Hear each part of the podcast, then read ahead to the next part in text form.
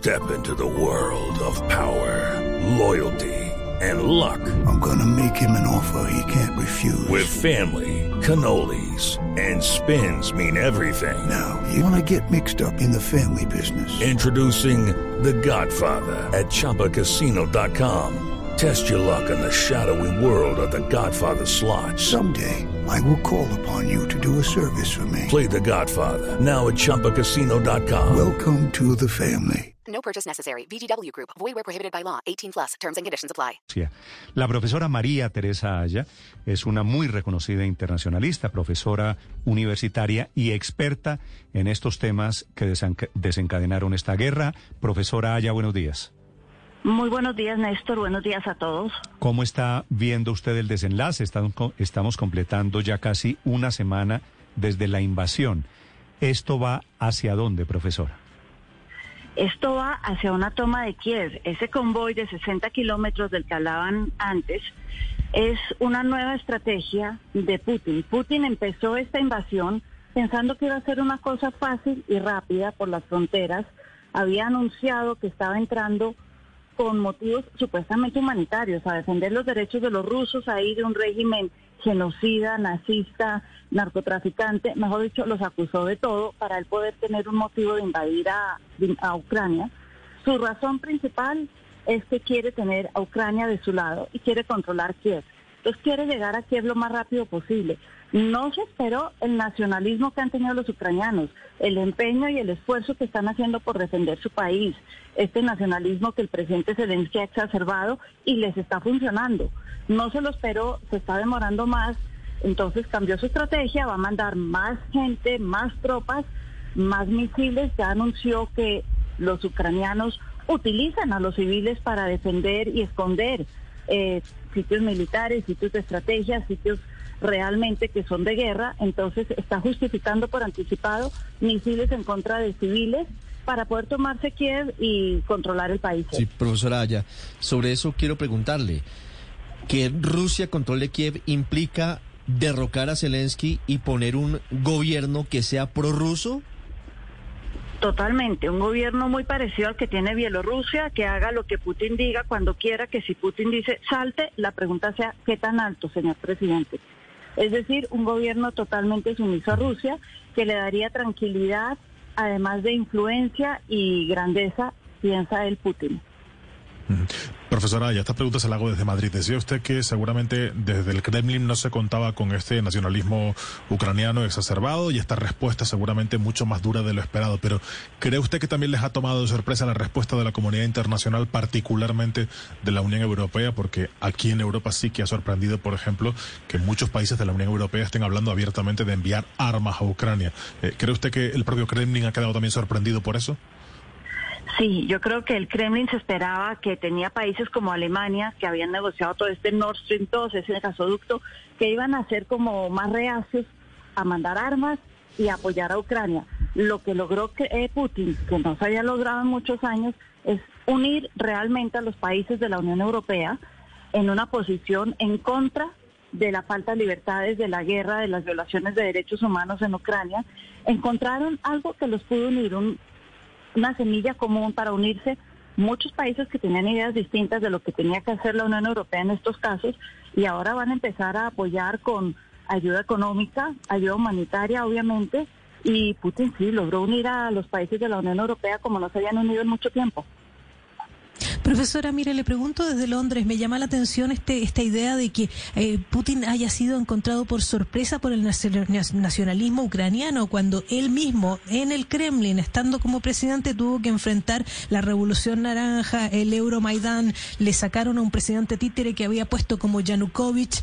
Eh, ¿qué, ¿A qué podría explicar que ahora Vladimir Putin, conociendo esa historia de Ucrania, se haya lanzado con esa fiereza en este momento? ¿Qué puede explicar de la situación dentro del Kremlin y dentro de Rusia? Yo creo que después de la anexión de Crimea en el 2014 y el Euromaidan, él se preparó, él dijo tarde que temprano Kiev tiene que ser mío y se le convirtió en una obsesión y él se preparó y dijo, me van a poner sanciones, entonces yo voy a tener mis 620 billones de dólares guardados. Me van a poner sanciones SWIFT y yo voy a crear el SPSS que todavía no funciona muy bien, pero que él pensó puede ser una alternativa. yo voy a prepararme. Hello, it is Ryan, and I was on a flight the other day playing one of my favorite social spin slot games on chumbacasino.com. I looked over the person sitting next to me, and you know what they were doing? They were also playing Chumba Casino. Coincidence? I think not. Everybody's loving having fun with it. Chumba Casino is home to hundreds of casino style games that you can play for free anytime, anywhere, even at 30,000 feet. So sign up now at chumbacasino.com to claim your free welcome bonus. That's chumbacasino.com and live the Chumba life. No purchase necessary. VGW Group. Void were prohibited by law. See terms and conditions. 18 plus. Realmente, sí, yo he vivido la revolución naranja, pero Pichenko salió y después volvió el mío en el 2010, que lo sacaron en el Euromaidan en el 2014 también, pero más que bien entonces empezó una guerra mediática. Es que los ucranianos no están cumpliendo con los derechos de la gente en Donbass. Los rusos en Ucrania no tienen derechos humanos. Los rusos en Ucrania no los respeta nadie. Y empezó a generar también una guerra mediática en Ucrania buscando algo de apoyo. Él empezó hace ocho años a preparar en da puntada sin dedal, a hilar delgado para una invasión y pensó, en, yo creo que es un delirio de grandeza, pensó que lo tenía todo divinamente orquestado y que había aprendido precisamente las lecciones de la Revolución Naranja y de Euromaidan. Y resulta que no. Sí. Profesora Aya, en estas negociaciones que se abrieron ayer y se quedaron de volver a ver, ¿qué podría pasar? Es decir, ¿esto podría dirigirse hacia dónde? ¿Que renuncia el gobierno de Ucrania? ¿Que Putin se queda con Crimea? ¿Hacia dónde se imagina usted un camino de, de negociación política sobre Ucrania? Lo que pidió Putin ayer en las negociaciones es parte de su agenda de seguridad. Que le reconozcan la anexión de Crimea, de facto Crimea está bajo control ruso del desde el 2014 y para ellos es parte de su agenda de seguridad, es la salida al mar Mediterráneo, es supremamente importante.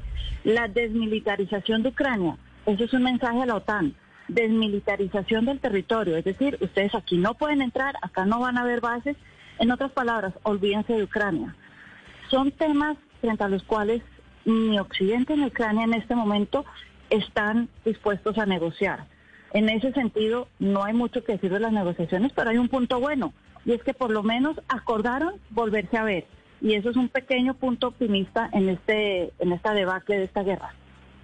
Sí, de todas las sanciones y de todas las decisiones pues contra los bancos, contra el fútbol, contra los medios de transporte rusos, tal vez la más letal de todas, profesora Aya, es la de la petrolera británica BP, que es el mayor inversionista extranjero en Rusia y que ha decidido salir de la petrolera estatal Rosneft, lo cual deja pues a ese país con la mitad de las reservas de gas, con la mitad de las reservas de petróleo y es un golpe absolutamente letal contra Putin.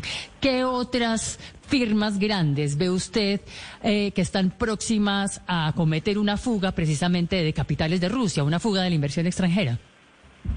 Tenemos Shell, la holandesa que también se retiró y acá es interesante, yo creo que de las pocas sanciones que realmente le pueden hacer mella en un corto y mediano plazo a Putin sería por ejemplo un embargo petrolero, un embargo energético. Obviamente es un arma de doble filo y afectaría a los precios nuestros y del resto del mundo, pero a mediano plazo puede ser una opción interesante. Y también está el Banco Hong Kong HSBC que también dijo esta mañana que iba a retirar todas sus inversiones y todas sus, eh, todo lo que tiene en Rusia. Escuchan ustedes a la profesora María Teresa Aya, que es comentarista de Noticias Caracol de Blue Radio. ¿Cuándo arrancamos el podcast, María Teresa? Cuando quieran, podcast que tenemos sobre Rusia y quién es Putin y sus delirios de grandeza y por qué entender la historia del imperio ruso es interesante para entender qué está pasando hoy en Ucrania. Pues me parece maravilloso. Ojalá sea cuanto antes. Un gusto saludarla, profesora. Lo mismo, mucho gusto. Gracias. Step into the world of power, loyalty, and luck. I'm gonna make him an offer he can't refuse. With family, cannolis, and spins mean everything. Now, you wanna get mixed up in the family business. Introducing The Godfather at ChumbaCasino.com. Test your luck in the shadowy world of The Godfather slot. Someday, I will call upon you to do a service for me. Play The Godfather now at ChumbaCasino.com. Welcome to the family. No purchase necessary. VGW Group. Void where prohibited by law. 18 plus. Terms and conditions apply.